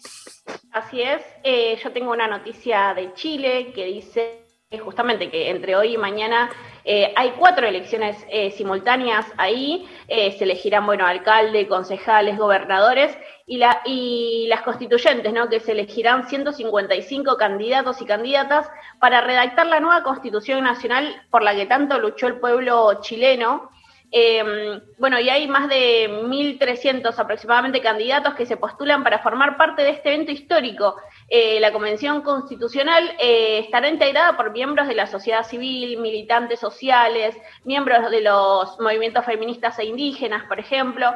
Y bueno, a mediados del año más o menos, em, del año que viene, ¿no? se hará otro plebiscito para poder aprobar eh, o rechazar lo que se haya redactado en la nueva constitución. Eh, me parece muy importante también poder traerlo porque es algo realmente que mm, movilizó al pueblo chileno eh, y por algo que luchó no solamente eh, con lo que surgió ¿no? en, el 2019, sino desde muchísimo antes. así que bueno, también les mandamos todo nuestro apoyo al pueblo chileno. Sí, Lili, ahí me, me quedan resonando un montón de cosas, ¿no? Como todo, toda esa eh, revuelta social. En su momento pudo nada traernos a, hoy a este contexto ¿no? del pueblo chileno, que es nada, es importante para mantener eh, la, memoria viva, activa, digo, esto que mencionabas de que no es algo que, surgió en 2019, sino que es un proceso mucho más, más largo, histórico, que viene atravesando el país vecino, eh, es importante que bueno, podamos compartirlo, escucharlo, estar atentos, porque bueno, es parte de de la región de, nuestro continente latinoamericano, eh, que también en líneas generales viene atravesando distintos eh, procesos en cada país. El, país colombiano ahora también está en un conflicto bastante grande. Mandamos eh, todo nuestro apoyo, nuestra fuerza, nuestra lucha para, para que nada, puedan resolverlo de la mejor manera, para que nada, los lo, puedan construir una nueva realidad en donde sea más, más igualitaria para todas, para todos, pueda haber una, una vida mejor para, para nuestros compatriotas. Sí, y también una nueva realidad, ¿no? Donde las fuerzas de seguridad que deberían de cuidarnos no nos violenten, eh, no nos maten, no nos violen. Entonces, bueno, por eso también es tan necesario, ¿no? Toda esta fuerza, esta difusión también que es muy importante, porque, por ejemplo, en Colombia los están censurando, entonces es muy importante también que quienes estamos escuchando y al tanto podamos replicar toda esa información. Y bueno, ahora ya siendo las 3 y 34 de la tarde, el programa eh, continúa. Decime. Antes de irnos a la tanda, eh, yo hace unos días, en esto de que, bueno, eh, Colombia está todo, todo muy en agenda, empecé a escuchar una, una artista eh, colombiana, ella canta, que se llama Goyo, se la recomiendo por si quieren buscar algún temita de ella, nada, está también compartiendo a través de sus redes, en Instagram, en Facebook, en Twitter, todo lo que está atravesando el país desde el primera persona, así que nada, me, me parece algo muy interesante para seguir. Ahora sí, todo tuyo. Bueno, continuamos con el programa acá en La Garganta Radio entonces.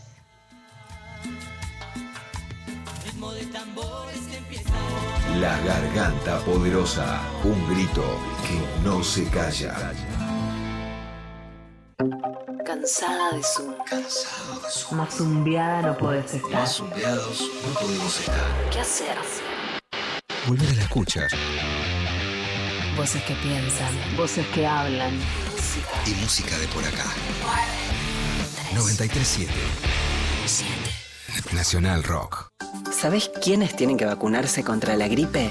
Informate en argentina.gov.ar barra salud barra vacunas barra antigripal o al 0800-222-1002. La vacuna es gratuita en todos los vacunatorios del país. Argentina Unida. La mesa está servida. Hola, ¿qué tal? Divertirse a la tarde está asegurado. Hola, ¿qué tal? Lunes a viernes de 13 a 16. Me río porque yo me acuerdo de una vez que también si es primera vez el médico tiene que controlar lo que te dice porque a mí me pasó en el medio de la revisación con el señor con cosas adentro de mi cuerpo que me dijo, che, me divierte mucho lo que vos haces en la radio. No es momento. No es momento. No es momento para que me lo No es momento. Calvo Bonfante, Diego Ripoll, Nati Carulias. ¿Qué tal? Hola, ¿qué tal? Hola, ¿qué tal? Hola, hola, ¿qué tal? Hola. Por 937 Nacional Rock. Hace la tuya. Nacional Rock. Estamos en la misma. 7. 937. Subí que te llevamos. La Casa Rodante. Sentate en el acompañante. La casa rodante. Cosas que pasaron en otoños, en viejos otoños, otoños del ayer. Por ejemplo, en otoño se inventó la corbata a cargo del melancólico modista Pierre Lagarche. En otoño de 1904 nació Natalio Ruiz, el hombrecito del sombrero gris. Domingos, de 14 a 16, con Frankie Dando. La casa rodante. En otoño de 2001 sale al mercado el disco White Blood Cells de los White La Stripes. Casa Rodante. Por 937 Nacional Rock. Hace la tuya. 937 Mandanos tu WhatsApp 11 39 39 88 88. La Garganta Poderosa. De 14 a 16. La Voz Urgente. Continuamos con la Garganta Radio. Eh, y bueno, ahora me parece que vamos a poder escuchar eh, un grito poderoso de una compañera que, bueno, ella es eh, Diana Surco, es una periodista, también es locutora argentina y desde el 15 de marzo del 2020, si no me equivoco, eh, se desempeña en la televisión pública y es la primera presentadora trans en un noticiero central en Argentina. Y también es la primera mujer trans en graduarse del Instituto Superior de Enseñanzas de Radiodifusión. Y ahora vamos a poder escuchar eh, la nota que nos dio eh, en este archivo poderoso. Diana Surco, Locutora nacional y periodista. primera presentadora trans en Argentina Por la televisión pública. La Garganta Poderosa, Número 97. julio 2020. En muchas notas leímos que te las ingeniaste para poder estudiar tu oficio, ¿no? Eh, por ejemplo, vendiendo sándwiches y pizzas para sostener tu carrera. La pregunta es, eh, ¿qué ocurre ¿no? con aquellas personas trans que tienen la misma voluntad pero no las mismas oportunidades? Yo tuve la oportunidad de tener una familia que no me echó a la calle, por ejemplo, ¿no? Por el solo hecho de exteriorizar y este mi identidad de género no tuvo el rechazo de mi familia como pasa con la mayoría de las personas trans, ¿no? Estoy hablando a nivel puntual, a nivel comunidad trans en este momento, y la realidad de la mayoría de las personas trans no es la misma que me tocó a mí, aunque pudo haber sido, porque también atravesé momentos difíciles. ¿Cómo impacta la exclusión y el abandono a las personas trans? Cuando no están dadas las circunstancias y las herramientas, cuando no hay igualdad de posibilidades, lógicamente que va a haber, valga la redundancia, desigualdades por no haber oportunidades para todos. Los escenarios son distintos, entonces las realidades coyunturales que vive cada persona se van a acentuar más o menos de acuerdo a qué herramientas tuviste a tu alcance. Si estás en la calle porque tu familia te rechazó en donde no tenés ni para comer, ¿qué es lo primero que va a surgir de un adolescente, una chica, de un chico, una niña, de un niño, cuando ha sido desarraigado, cuando ha sido expulsado de un sistema, y ni hablar de aquel sistema que en principio debería ser el que te protege y te da amor, y que es el familiar, el vincular, los seres cercanos de tu familia. ahí comienza un camino de grandes injusticias que se fueron dando y que comenzaron a darse. Yo eso no lo atravesé, entonces tuve una herramienta a mi favor, porque el tener techo y comida parece que no, o parece que es algo básico y elemental y no debería ni siquiera entrar en discusión, pero para una persona trans es, te diría, casi todo. Vos tuviste un acompañamiento muy fuerte de tu familia, pero lamentablemente no es la realidad de la mayoría en el colectivo trans travesti, ¿no? Yo pude haber tenido otro camino, pude haber tenido otro comienzo, pude haber sido expulsada a la calle, pude haber tenido que prostituirme para poder comer, para poder pagar un alquiler, para poder pagar una pensión, para poder vestirme, para poder eh, pagarme como pueda una obra social, como le pasa a muchísimas compañeras, para poder pagarme un tratamiento porque me enfermé, como le puede pasar, estar pasando ahora a muchas compañeras. Sin embargo, no me sucede ese escenario, pero sí entiendo cuál es el escenario del colectivo. Y acá siempre hablo de, me gusta hablar de lo colectivo y de lo individual y que van a la par, eh, entrelazado en un punto. ¿Por qué? Porque la lucha colectiva trans refleja desde hace mucho tiempo, históricamente, un grito, una voz que se alza por las injusticias que atraviesa nuestra comunidad. Entonces, en esa línea, muchas compañeras del pasado han militado, han activado para que podamos tener hoy, por ejemplo, la ley de identidad de género. Una ley que a mí también me benefició porque pude tener mi documento. Ahí está la lucha colectiva. ¿Ves cómo impacta desde una lucha entre todos y todas para beneficiar al colectivo? Y Diana, ¿cómo te autogestionaste vos en este sentido para lograr ser locutora nacional? Vos sabés que tenés que buscar la, manera para poder solventar las necesidades, por ejemplo, como me pasó con el ISER, que estaba sin trabajo en, en esa etapa cuando lo comencé, y dije, ¿qué hago? Y mis padres siempre tuvieron almacén delante de casa y me puse a hacer a cocinar, a hacer sándwiches de milanesa, empanadas, pizzas, para poder pagarme los libros, los apuntes, viajar al ISER, comer. Entonces, eso no hay que olvidarlo. Y desde todo lo que nos contás, Diana, se suma que la población travesti y trans tiene solo un promedio de vida de 35 años, ¿no es así? Sí, claro, porque pensar que a temprana edad comienzan en la calle, lo primero que surge es, digamos, eh, salida, es eh, la prostitución.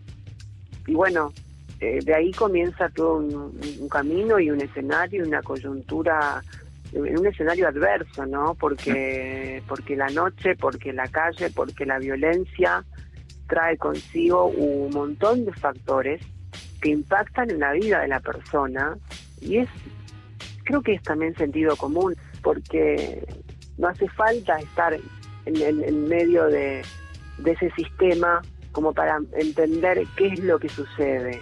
Y además yo, formando parte del colectivo trans, conozco, sé y escucho a compañeras y sé de las historias. Y lo primero que aparece es la violencia, más allá de la primera violencia que ya traen consigo muchísimas compañeras y que es la exclusión, el desarraigo, la expulsión familiar, que ya es un comienzo y un componente violento tremendo porque eh, es la primera piedra que impacta en la salud emocional de una, de una chica, de un chico. Imagínate qué puede salir de, de, una emoción humana cuando está quebrada, porque tu propia mamá y tu propio papá te echaron.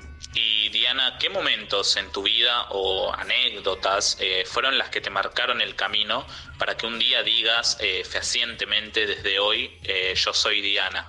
Puntualmente, eh, lo que refiere a la identidad, eso lo fui procesando sin darme cuenta desde muy chiquita hasta que cerca de los 17 años o 18, entre los 17 y los 18, concluí en que en quién era.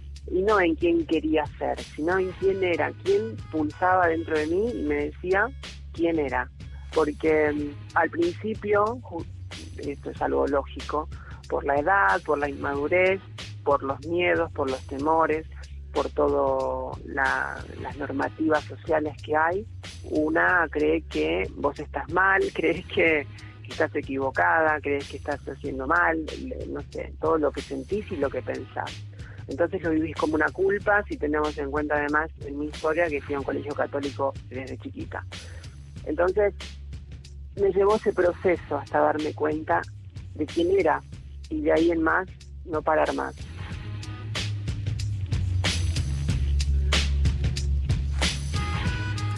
Salí a caminar y el camino me abrigó los pies. No tuve que pensar, solo me llevé.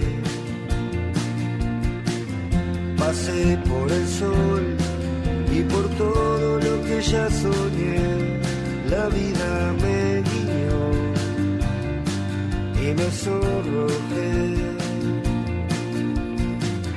Me puse a mirar, llegué a comprender que todo hasta hoy fue lo más bueno que probé.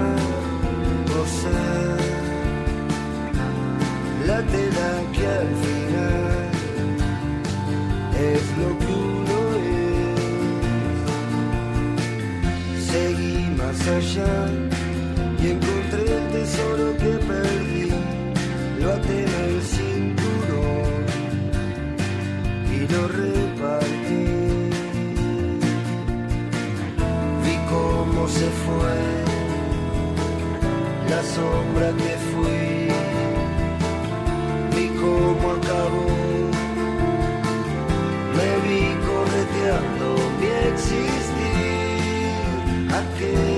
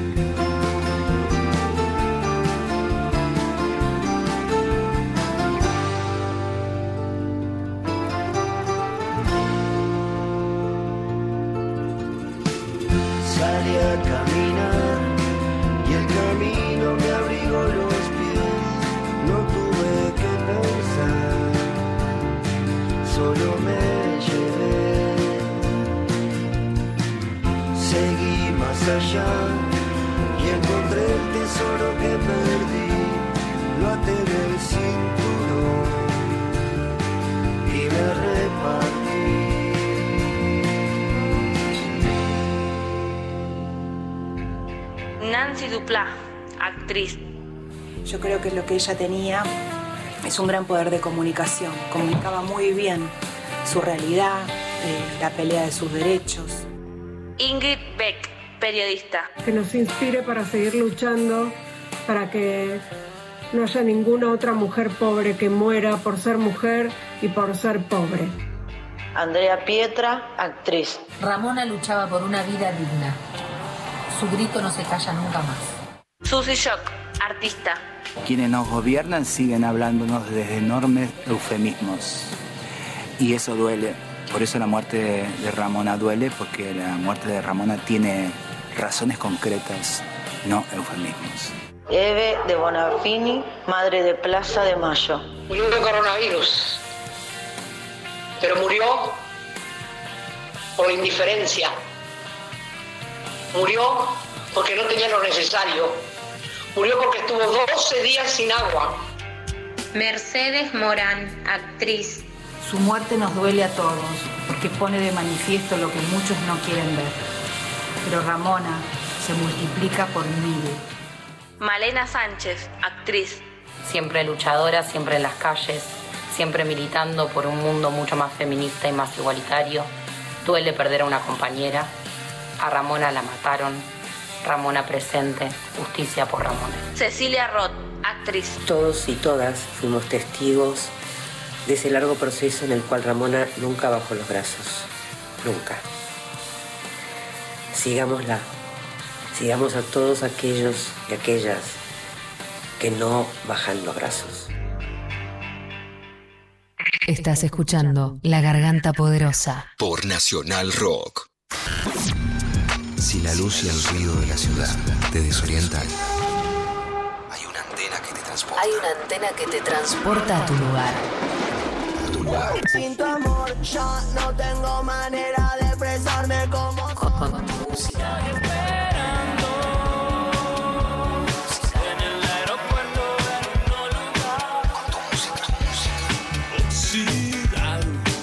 Nueve, 937 tres, 7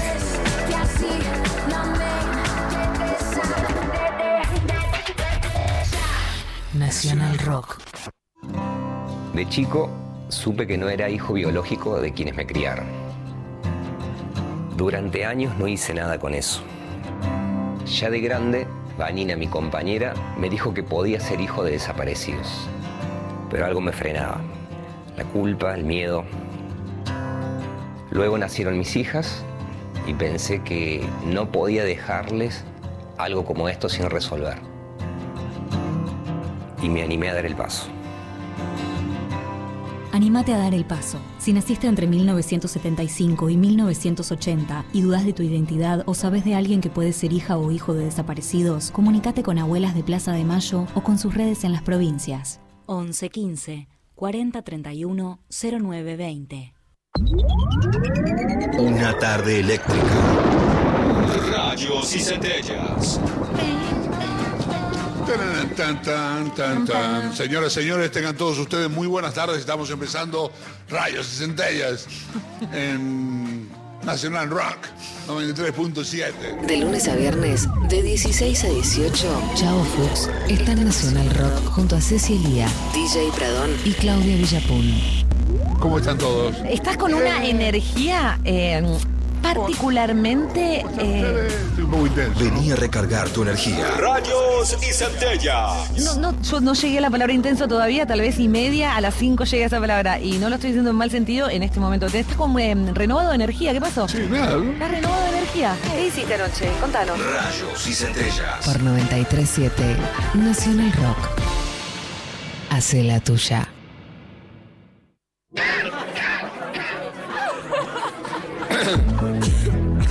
¿A qué vas a ir a esa fiesta clandestina? ¿Vas a volver enllenado de virus solo por ir a bailar las canciones de moda que las podés escuchar también en la radio o en tu casa sin contagiarte y sin contagiar a nadie? Y aparte seguro te cobran ahí. Un ojo de la cara, sí, la entrada. Así que quédate en tu casa. Aprovecha que después vas a poder salir a donde quieras. Y si te juntas, hacelo bien. 937 Hace la tuya. Nacional Rock. Hace la tuya. Hace la tuya. Pero no hagas cualquiera. Los vinilos vuelven a sonar. El futuro llegó hace rato. Oro negro. Las frituras Esta es la música que se viene. quedaron atrás. Máquinas, tecnología. Oro negro. Algo así como las tapas de la muy interesante que eran Así será la vida de la gente en el 2002 y eran como todos robots, no sé. Uno iba al trabajo en una nave espacial, bueno, todo mentira. Sábados de 16 a 18 con Maxi Romero. Oro negro. Por 93.7, Nacional Rock. Hace la tuya. 93.7. Seguinos en Facebook, Nacional Rock 937. Sábados de 14 a 16. La garganta poderosa.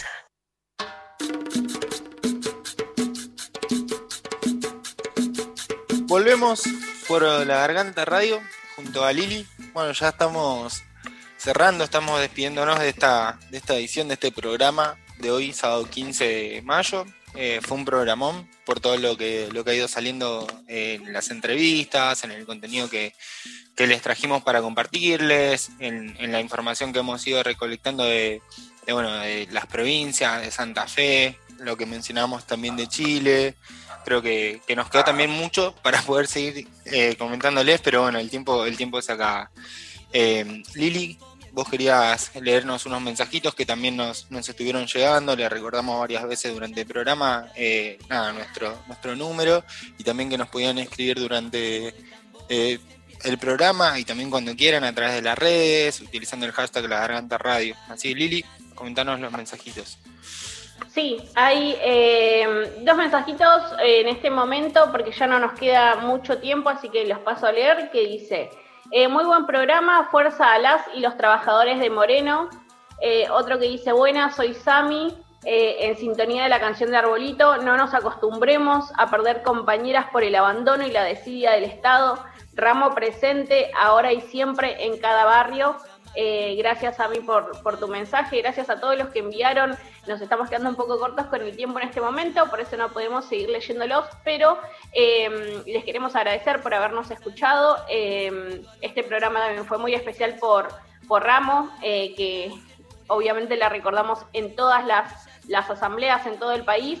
Eh, así que este programa fue dedicado para ella. les recordamos que nos pueden seguir, como dijo Julito, en las redes, nos pueden escuchar por Spotify, que subimos las entrevistas también de los, de los programas que tenemos, nos encuentran ahí como La Garganta Poderosa.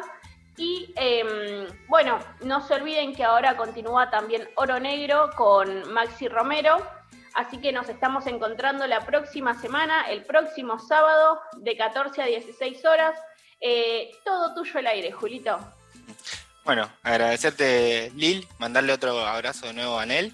Eh, las vamos a dejar, les vamos a dejar con, con Maxi Romero, Oro Negro, como decía Lil. Eh, y bueno, esperamos encontrarnos la semana que viene. Eh, hoy fue un programa muy, muy particular, cargado de, emociones, de sensaciones, de, de, cuestiones que nos atraviesan en el territorio, en el cuerpo, en el barrio, ¿no? Lo de Ramona para nosotros nos conmueve demasiado, nos moviliza demasiado. Yo, yo ya la conocí a través de mis compañeras, de sus vecinas, como, como Lili. Ahora Lili la veo a través de, del Zoom y, y, la veo ella. Así que nada, recordar la, la, importancia de cuidar también a nuestras esenciales, de seguir eh, nosotras, nosotros sosteniendo los protocolos de cuidado, que es muy importante eso para servir, para seguir eh, garantizando nada, que, que haya mayores cuidados, resguardo, que, que, la vida de quienes queremos, de quienes están cerca nuestro, pueda, pueda ser mejor y, tratar de evitar contagios, ¿no? Eh, y recuerdo, bueno, en esa línea a las trabajadoras comunitarias como, como Ramona, a Patricia Tello, que ella es una vecina del Yape, que también está en un comedor, en un espacio merendero, perdón, eh, que falleció también el 13 de febrero eh, por la misma situación, ¿no? a través del COVID. Así que bueno, les mandamos un abrazo grande y les estaremos trayendo mucha información y mucha, mucha de la garganta poderosa el próximo sábado 22. Así que nos estamos viendo prontito.